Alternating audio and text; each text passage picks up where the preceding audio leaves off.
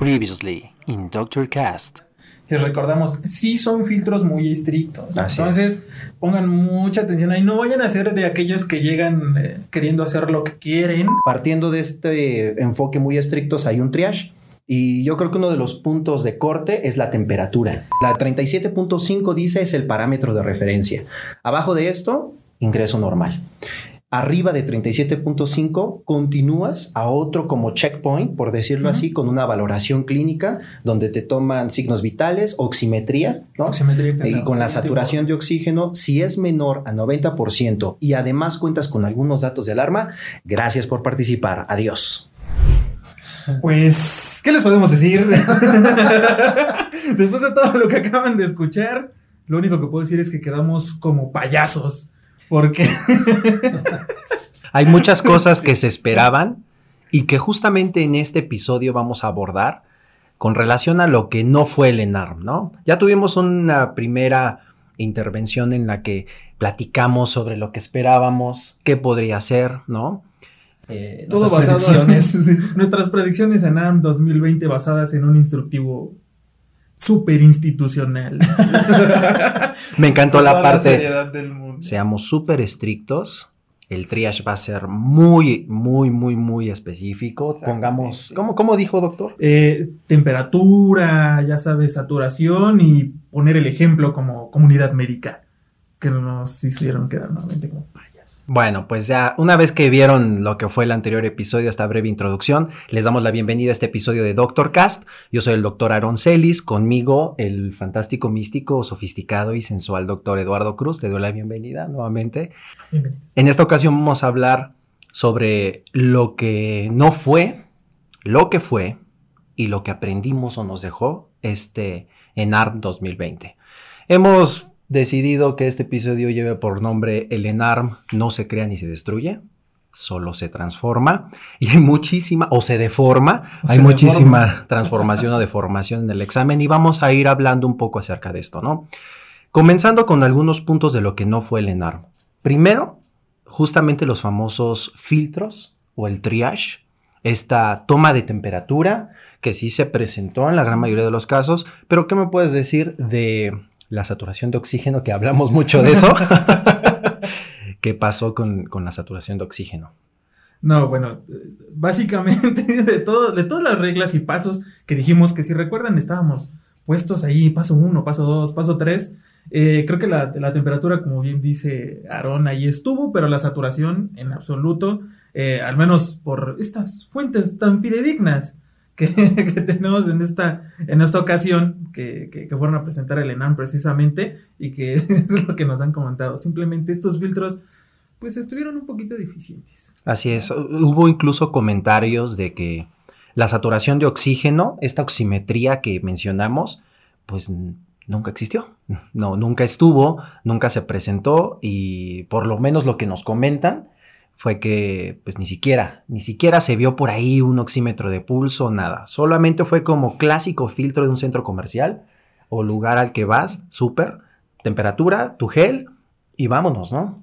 Aunque el instructivo, aunque el instructivo decía exploración física, saturación de oxígeno, todo, o sea, incluso la zona de aislamiento, ¿no? Si es que alguien tenía por allí algún dato sospechoso, entonces directamente a zona de aislamiento y cuestiones así, pero pues eh, que, fíjate que nos comentan que en Villahermosa, o nos hicieron el comentario que en la sede de Villahermosa, si era como muy visible a la entrada, había un espacio eh, de aislados o de candidatos o aspirantes que iban a hacer su examen en este lugar, pero que nunca, por lo menos en dos, tres días, nunca se vio a alguien haciendo el examen ahí. O sea, existió, se colocó la infraestructura, pero nadie lo ocupó. Pero ahí estaba, que bueno, eso sí se cumplió, ¿no? Sí. Entonces, otra cosa importante, que es la distribución. También nos hicieron comentarios sobre el, hay secciones, ustedes lo saben, y si todavía no te presentas para quien nos está escuchando que no se haya presentado este examen o esté el próximo año con aspiración de presentarse al examen, te asignan una sección, te asignan una fila y las secciones generalmente son por letras, A, B, C, D, etc. Pues que no se respetaron, que la distribución fue fake, ¿no? Exactamente que igual, eh, bueno, al recibir esto de sus hojas de respuesta, venía la sección asignada y que al entrar lo que querías era pues encontrar tu sección, así, pero parece que los sentaron básicamente como iban llegando. Pase, recórrase, doble fila. Podrías estar en la Z y si llegaste temprano te tocó la A. Así es. Algo así. Entonces, cuestiones de ese tipo, ¿no? es perfecto. Otro tema de lo que no fue es la paquetería. ¿No? Que ahí en la paquetería, pues sí te quitaban prácticamente todo, pero por fuentes confiables, aunque no nos consta, pero por fuentes confiables, por ahí hay comentarios de que alguien como que pudo tener acceso a su teléfono o que, o sea, cosas algo raras que seguramente eh, por ahí han escuchado, han encontrado en redes sociales y pues prácticamente nosotros mencionamos que la paquetería era inamovible. Sí, claro, o sea, que habíamos mencionado que todo se tenía que quedar en paquetería porque si no, después en el escáner no ibas a pasar. Pero pues se entiende, ¿no? O sea, la verdad es que al escáner se le pueden ir cosas tal vez muy pequeñas, un celular, un libro, ¿no? Un compendio de medicina se le puede ir. Fácil. Los dos tomos del Harrison. Los dos tomos del Harrison y terminar en el baño, pero bueno, se le puede ir. ¿No? En fin. Cosas pequeñas. Cosas pequeñas, ustedes entenderán. Otra cosa que aquí yo me voy a, eh, a autopedrada, los alimentos. Yo dije de una manera muy con sátira, ¿no? Con sarcasmo que ibas a encontrar kioscos de los mejores lugares, Starbucks, sushi y todo. pues claramente no. ¿Qué onda con los alimentos? ¿Qué te contaron a ti? ¿Qué, fue? Pues que creo que fue la, clásica torta del chavo, ¿no? O sea, la clásica torta del chavo así con su jamoncito, su quesito. No, no menosprecies la torta del no, chavo. No, ¿eh? jamás, creo que... Alto valor, alto valor nutricional. ¿O acaso viste etiquetas? Alto en calorías, alto en... No, eso simplemente ya significa que es altamente saludable y nutritiva. pues bueno, obviamente era de esperarse. Fue una broma, fue como sarcasmo. Los alimentos fue el famoso box lunch, con ciertas variaciones dependiendo de la sede, pero... Pues creo que sí, sí, sí, por ahí creo que les daban sus, papitas, su, su torta, su juguito, no sé por qué se los hayan cambiado a ustedes, pero... Pero digamos que en cuestión de alimentos hubo variaciones. Así es. Ahora, otra cosa para cerrar lo que no fue y pasar a lo que fue, que ahí nos vamos a desfogar, pero de lo que no fue fue el número de aspirantes esperados. ¿Por qué? fue una de las convocatorias más extensas y solamente 5 mil médicos, perdón, solo de los 50 mil 400 y tantos que estaban registrados, 5 mil médicos aproximadamente no lo presentaron. Entonces, te puedo dar un dato de la Comisión Interinstitucional para la Formación de Recursos Humanos para la Salud. Por supuesto, si algo hacemos aquí es medicina basada en evidencia. E investigación profunda. Entonces, al respecto, la Comisión Interinstitucional para la Formación de Recursos Humanos para la Salud, o CIFRUS para los cuates, dio a conocer que este año se registraron aproximadamente 50.448 aspirantes para el ENARM. Con esto, es la edición que fue más demandada de la historia, aunque de estos 50.448 solo asistieron a la aplicación 45.146. ¿Qué onda, eh? Datos específicos. Por lo tanto, hay un estimado de unos 5.300 que iniciaron el proceso, pagaron su examen, pero no se presentaron. Por diferentes circunstancias. Seguramente hubo algunos que dieron positivo para COVID, y decidieron no presentarse. Hay múltiples factores, pero bueno, la CIFRUS o la comisión no profundizó al respecto de los motivos por los cuales no se presentaron los médicos. Y también hay una situación ahí importante que ahora habrá 18.900 plazas disponibles. Eso genera que los que no se presentaron y el aumento de plazas ligeramente exista alrededor de un 45.40% de obtener una plaza tanto para México y también considerando las becas hacia el extranjero. Entonces, eso es números que no fueron y que se esperaban. ¿no? Entonces, ¿qué te parece si después de información, estos datos duros, pasamos a lo que fue, a lo que fue el examen? Ok, entonces lo que fue el ENARM, lo que tiene que ver con el cambio de contenido, el cambio del formato, ¿no? Que de esto sí hablamos como a profundidad, ¿no? En, en, el episodio anterior. Y pues habíamos dicho que ya nos iban a entregar nuestra hojita de respuestas y que ya íbamos a estar ahí como que nos iban a hacer recordar viejos tiempos en los que respondías tus exámenes llenando ovalitos. Por ahí decíamos que no se fueran a confundir y contestar una, una pregunta que no era porque venía todo un desastre y pues es el tipo de cuestiones que definitivamente ocurrió. Es decir, sí nos dieron nuestra hojita de respuesta. Claro. nos dieron nuestra hojita de respuesta y eso lleva el cambio también en la parte que es eh, en el formato electrónico. Claro. Porque si antes era en tu computadora en la que tenías preguntas pendientes, podías avanzar, podías regresarte, buscar la pregunta, Ajá. saber cuál era la que te faltaba responder. Ahora ya no. Ahora, eh, ¿de qué se trató esto? Pues tu tablet, un documento enorme en el que podías básicamente desplazarte desde arriba hasta abajo, regresar a la pregunta que hayas dejado pendiente y buscarla, buscarla, buscarla, hasta que dieras con ella. En fin, son como cuestiones que realmente sí eh, se cumplieron de acuerdo a lo que nos habían avisado. Claro. No, Sí, ahí des- desplazándote cual iPad, Pues Sí, básicamente es eso. bueno, una tableta. Una tablet. pero literal. Ya estoy en la 200. ah, me regreso a Pendiente la, uno. a la 1, ¿no? Entonces, Exactamente. Entonces, ahí va como que eh, esa parte y, y de los cambios que, eh, que lleva, ¿no? Ah. Pero también mencionábamos otras cosas en las que nos, de- nos decían o nos pedían que nos aprendiéramos nuestro número de folio. ajá, ajá. Y yo me acuerdo que tú comentabas muy bien el episodio anterior, son cinco números. O sea, si te has aprendido toda la medicina del mundo, no te pueden olvidar cinco números. Sí. Pues Así sí. se puede. Pero así se puede. Ahí tenemos una anécdota de, de una persona que estaba por presentar su examen y de repente, to- ay, segundos, el minuto cero. ¿Qué pasó? No, algo sucede. Em, es que se me olvidó mi folio. Puedo ir a paquetería a sacar mi teléfono y mis cosas para checar rápido, lo apago y ya vengo y anoto mi folio. Y fue así como de, porque nos comentaron y sabemos que la hoja del lector óptico o como de ovalitos tiene tu folio. O sea, ahí está el folio. Nada más era necesario voltear la hoja rellenar tu folio. Ahí estaba. Pero se entiende por qué. Hay mucho estrés, hay mucha ansiedad en torno al examen. Entonces, puedes tener ahí enfrente el número con letras en negritas grande y no verlo, que fue lo que pasó con esta anécdota que nos comparten. O sea, mi folio, mi folio se me olvidó rápido, es que ahorita se me, se me confundieron los números. Exactamente, sí, sí, sí, ya. Fuera de concentración, fuera de todo. y el hecho de no revisar. Eso pasó, lo- muchas cosas se cumplieron. ¿Qué otra cosa sí sucedió? El compendio famoso, el compendio de medicina y los apuntes en el baño. ¿Qué te contaron o qué escuchaste de eso? No, bueno, pues es que. ¿Qué les puedo contar? Creo que ya todo esto, todo el mundo lo sabe, ¿no? Pero pues la verdad, bueno, son cosas que pasan, ¿no? Como un embarazo por accidente y, y todo esto, ya sabes, ¿no? Pasa, pasa. Entonces, el manual pasó. pasó el filtro. y terminó en el baño. pasó el filtro y acabó en el baño. Y pues, ¿qué te digo? ¿En qué sede? Todos lo saben. Te la volaste. es que me acordé del meme, el meme me vino a la, madre- a la, a la mente. Esto es, lo que, esto es lo que pienso cuando alguien dice que se embarazó por accidente. Me acordé del famoso paciente que ya con, con un cuerpo extraño, ya saben Sí. dónde. ¿Y qué pa No, pues yo me senté y ¡pum! Ahí quedó. O sea, No pasó. llegó ahí. Pasó.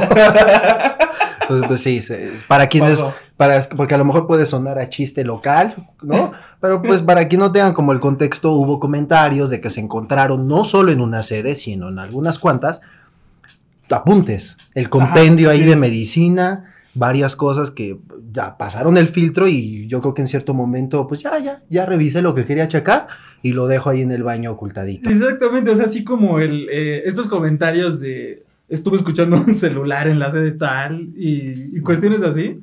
O sea, que son todas estas cosas extrañas que, que sucedieron de lo Claro. que sí fue, por supuesto, el ENAR. Otra cosa que me llamó mucho la atención que me platicaban fue lo de los dulcecitos, atáscate. ¿No? Que en algunos dieron Paletas. Paletas. Sí. o sea, señores, por favor. Hazle un hoyito a tu cubrebocas. me, quedo- me tengo que quitar el cubrebocas para chupar mi paleta. Sí, fue como, bueno. COVID. Y tampoco faltaban los clásicos comentarios de que había alguien ahí con el- la montaña de los papelitos porque ya llevaba 50 Ah, sí, dulces por sí, la ansiedad o dulce tras dulce tras dulce. Entonces. Sí, no, y es que creo que. Bueno, o sea, era, era así como de. Entras y te daban tu dulcecito, ¿no? Y creo que después de regresar de la comida, era de, pues ya agarren los dulces, o sea, ya no era como de toma dos dulcecitos, sino como de agárralos, ¿no? O paletas o lo que sea. Y pues sí había quienes, dentro de su pequeña ansiedad, este, agarraban puños de paletas o dulces y bueno, ahí su, su lugar o su espacio, Ajá. pues realmente Lleno era un de cúmulo de, envolturas de Sí, dulces. sí, se llegó a ver bastantes. Ahora, eh, ¿qué te parece si hablamos de las preguntas? Algunas preguntas de lo absurdo de las preguntas. Ah, no, bueno. Hay muchas cosas que se comentaron en grupos, en redes sociales y ahí te va uno, ahí te va algo de lo que encontramos. Paciente de 5 años de edad, 5 años de edad, con 30 años de tabaquismo crónico. O sea, es lo difícil de dejar de fumar, ¿no? Supongo que en su vida anterior ya era así súper. Viene, viene re- acarreando el índice tabáquico de su vida previa. Sí, o sea, estas, estas son historias clínicas. Historias clínicas. O sea, cuando te decían pregunta todo, Ándale. ve hasta dónde podemos llegar. No, también por ahí lo de la saliva artificial, creo que se comentó lo de la saliva artificial, cómo generaba, que Sí. viene en una guía de práctica clínica. sí, sí, ¿no? Hervir el agua en los nopales y reservarlo y administrarlo cada vez que sea necesario. Súper raro. Entonces, ese fue otro, otro de las preguntas absurdas. Eh, ¿Qué me dices de los accidentes del mood Rosa de Guadalupe? Sí. No, bueno, o sea, como bien saben, esto que tiene que ver con todo lo que es trauma craneoencefálico y bueno, hubo muchos casos Eso de ese mucho. tipo de manejo de, de trauma, en fin, Sí. pero los traumas, o sea, los casos clínicos sí estaban súper sacadísimos de la Rosa de Guadalupe, o sea, era así como de iba cruzando una calle vacía, pero pasó un tren y luego lo se cayó de la ambulancia cuando lo llevaban al hospital y ¿y qué le haces primero? ¿No? O sea, era una cosa así horrible, horrible. La verdad sí están muy dramáticos. Sí, de, modo mood Rosa de Guadalupe, ¿no? Por ahí yo vi una pregunta que me llamó muchísimo la atención. eh, los que estaban compartiendo en redes sociales, que fue lo de los shots, o algo de el niño o la niña que se tomaba shots de petróleo, ¿no? ¿A cuántos miligramos o cuál es la concentración para que sea tóxico? Entonces ahí ese del shots de petróleo fue como... Sí, no, estuvo. De eso podemos hablar mucho, ¿no? Sí, Yo creo que sí, en sí, general hay tantas cosas. algo de lo que predominó fue lo del ATLS y trauma. Definitivamente sí. Podemos como, como comentar un caso particular. Ahorita vamos a hablar un poquito de eso. Bien, pues comentábamos eh, el hecho de que había muchas preguntas de ATLS, ¿no? Y a razón de ello, de trauma y de manejo de traumatismo cronoencefálico y demás, hay un caso relevante, eh, el caso de Gohan, masculino de 5 años de edad, que tras riña con extraterrestres sobre traumatismo cronoencefálico, calcule la escala de coma de, ah, ¿verdad? ¿A cuántos grados centígrados se tiene que lavar las sábanas en un niño con rinitis alérgica? Así del estilo, ¿no? Digo, pero ya hablando un poquito más a, a detalle de temas de trauma, pues sí, creo que en general hubo muchos O sea, comentarios. Sí, demasiado trauma craneoencefálico, eh, Glasgow. O sea, lo que nos dijeron aparte, entonces, si alguno de ustedes no se preocupó por aprenderse el Glasgow, porque tal vez le iba a venir uno o dos casos, yo creo que sufrieron, ¿no? Que, que es un contenido que pues se puede dominar, o sea, pero sí hubo más de lo esperado, ¿no? Sí, porque es eso, o sea, a final de cuentas, sí son preguntas que cuentan, y fueron bastantes, fueron bastantes. Como Dices tú, son preguntas que cuentan. O sea, realmente es, podríamos en algún momento tal vez decir, ah, desestimamos un poquito un tema por otro, ¿no? Porque normalmente no vienen tantas Claro. o cuestiones así, pero en esta ocasión sí es como que...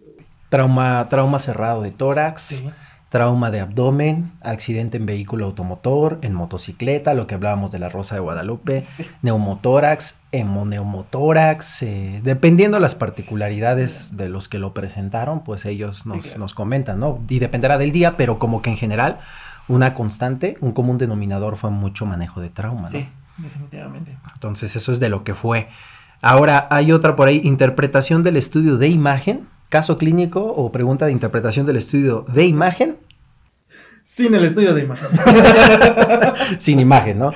Por ahí también el sexo loco en Acapulco, la paciente Oh, este, sí. con una, que era Ibu, no sé, por ahí escuché los Sí, comentarios, ¿no? sí, sí, era así como de, bueno, ok, te acaban de presentar un caso clínico en el que te dicen que, pues alguien se la pasó padre, ¿no? Sexo loco en Acapulco. Así es. Y, y- y- y piensas que tal vez viniera una, una pregunta de alguna pues alguna infección de transmisión sexual y creo que en realidad las preguntas iban Por otro por otro lado, ¿no? Sí, era así como muy raro. Por ahí también el, los casos de violencia obstétrica, también algunos casos de que no sabes si la víctima es el bebé, la mamá o tú que estás contestando el examen porque no le entiendes a las preguntas. Entonces Sí, no, es que ya no sabes quién es. El Spanglish. Ah, y el Spanglish es una joya también, claro que sí, ¿no? ¿No? He he visto cosas en Google y... ¿no? El caso clínico de seven years old female que acude por paint, no que acude por dolor abdominal. She refers paint en fosa ilíaca derecha con fiebre de 38 degrees with analgesic y sin disminución del pain, ¿no? Pregunta número uno en español. Pregunta Sí. número dos en italiano, ¿no? Ya no más faltaba. Ahí, ahí me la estoy volando yo, pero. No, pero es que... Creo que sí hubo por ahí algo, ¿no? De que la pregunta era en inglés y las respuestas o las opciones. La, pre- el- la viñeta en inglés Ah, y las preguntas en español. Ajá. Ajá, en, en español. Y pues de por sí ya, es Spanglish y todo fue un- una cuestión Sí. Ahorita que comentaste lo de las viñetas, la gran mayoría, como que dando un dato, porque pues también sí es la, la intención de relajarnos, cotorreal y todo, pero también darles como información importante. Casos seriados en su gran mayoría de tres preguntas, algunos sí, de dos. Pocas preguntas directas. ¿no? Muy poquitas. Mayoría de tres, de tres preguntas, casos seriados. Casos seriados de tres preguntas, exactamente. Fue lo que más predominó, seguido de las de eh, dos preguntas y ya muy poquitas directas. Claro. Luego, luego está el Vox Populi, ¿no? Lo que se dice en redes sociales, que por ahí había gente pasándose respuestas en el baño, que hacían como el holding y ahí se juntaban en el baño y, ay, y ya regresaban. Los que se paraban por lo mismo a cada rato al baño, este, ¿Quién se quedó dormido? ¿Quién se quedó dormido haciendo el examen? ¿No? Resolviendo el examen. Creo o que, creo que lo que yo riego a recordar es algo que siempre pasa, ¿no? Como que siempre alguien, imagínate la carga, o no sabes, a lo mejor se desveló, o simplemente el cerebro, ¡pum! La ansiedad no los dejó descansar, o sea, son, son varios factores, ¿no? Pero obviamente es, es, es horrible despertar ahí a medio examen, ¿no? Claro. o sea, quién sabe qué tiempo se habrán quedado dormidos, a lo mejor no fue 30 segundos, un minuto, pero de todas formas se nota también el, el cansancio y todo esto que no, que no, que, que los rodea, que es el estrés, que es Esfuerzo físico y En mental. algún momento sí, sí, Claro. horrible. que van y te despiertas. Es notorio porque se supone que van y, doctor, levántese un poco de agüita, un dulce, y ya como que se da cuenta la gente que te acabas de quedar ahí knockout.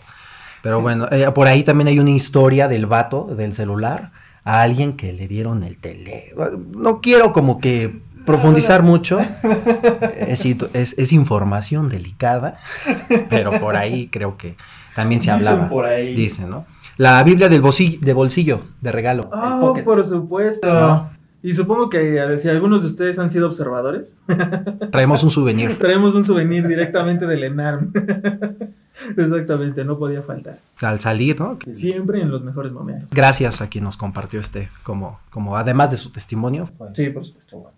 Eh, y obviamente para cerrar esta parte, eh, el examen filtrado, que supuestamente por ahí una versión, desmentido, eh, pero que muy similar, no todas las preguntas. Es una situación también ahí de que fue muy, un tema muy popular. Pues es que ya son cuestiones que, lejos tal vez de lo que hemos platicado ahorita, ¿no? Que son como de lo que nos podemos reír, ¿no? Estas sí ya son cuestiones un poquito más delicadas. Claro. Pues, a final de cuentas, el hecho de que si es que realmente es, ¿no? Si el examen se, se- se filtró o cuestiones de este tipo, pues ya son cuestiones. Que ahí hay un tema, pero Sí. que también... ¿no? Sí, ya son un poquito más tristes. Así. Los puntajes también, hace poco. Ah, sí. Una foto Sí, de ahí sí. desde la computadora que según también los puntajes que se habían filtrado, ¿no? Sí, que en esta ocasión, bueno, se maneja mucho que bajaron, por lo mismo de esto que se filtró de esta imagen, ¿no? Ajá. De que bajaron varios, este, en varias especialidades de los puntajes y que por ahí creo que Tenemos una buena fuente. Es- ah, sí, o sea, sí, por algo nos caracterizamos en este podcast. Ajá.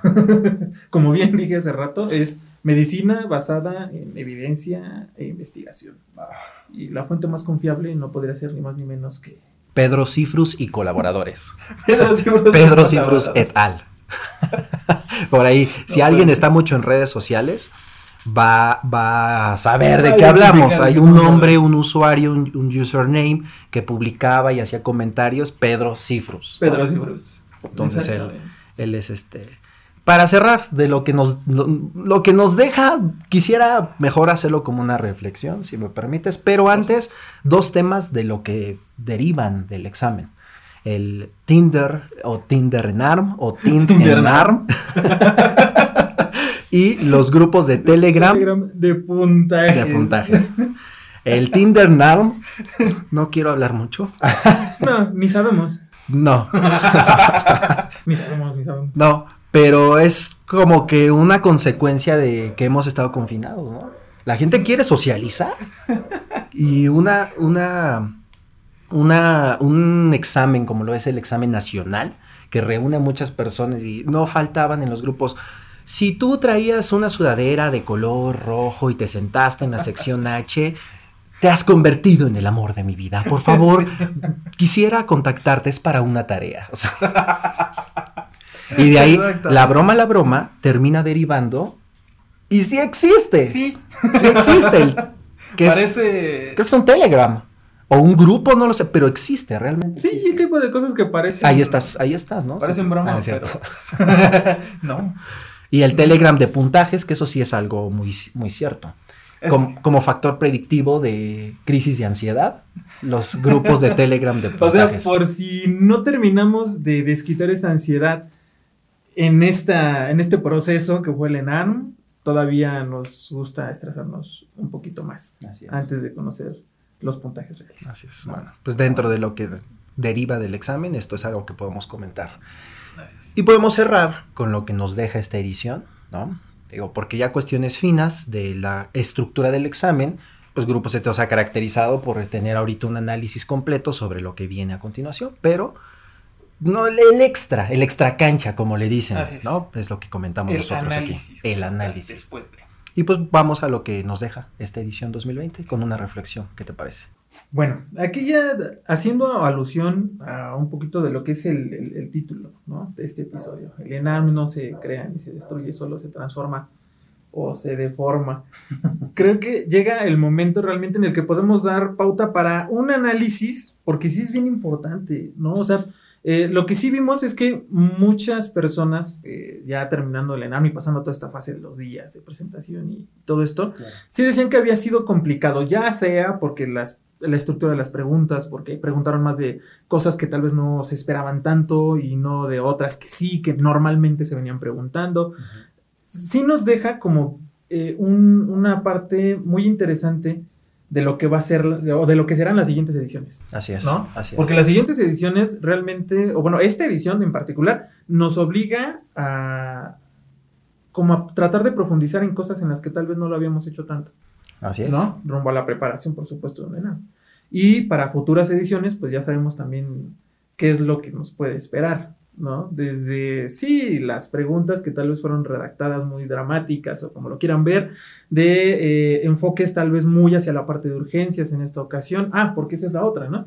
Eh, la caracterización en la que ahora estamos eh, puestos todos muy de... eh, urgencias, muy de medicina Ajá. familiar y cuestiones de ese tipo, que en otras ediciones pues realmente no era como algo tan fijo o que hubiéramos visto como de una manera Claro. tan determinada. Eso es importante. Entonces sí cambia bastante el enfoque de estudio.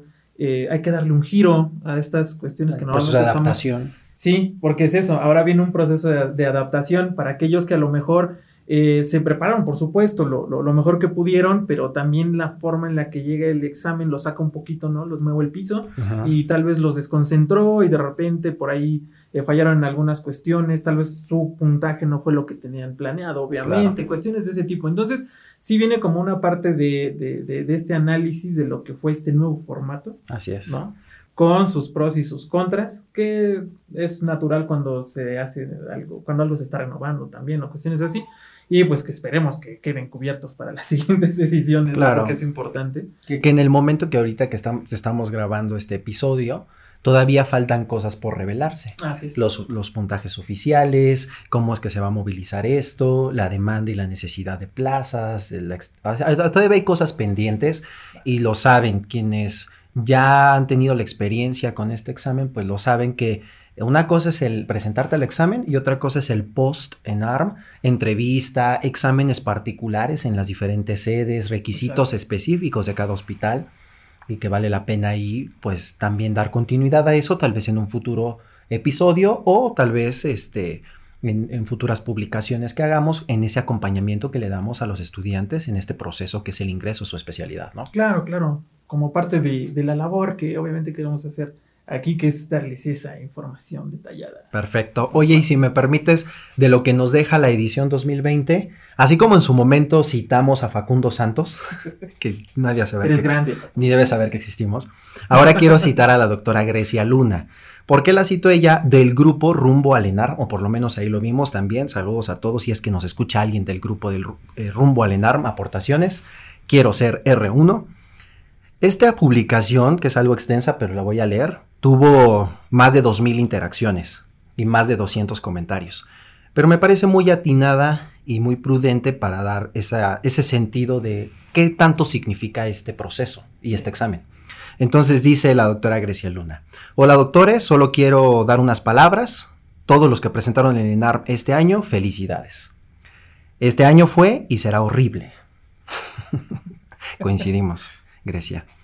De aquí a diciembre, o quién sabe si más, tuvimos una de las peores experiencias de nuestras vidas. El año está para el perro. Así lo menciona.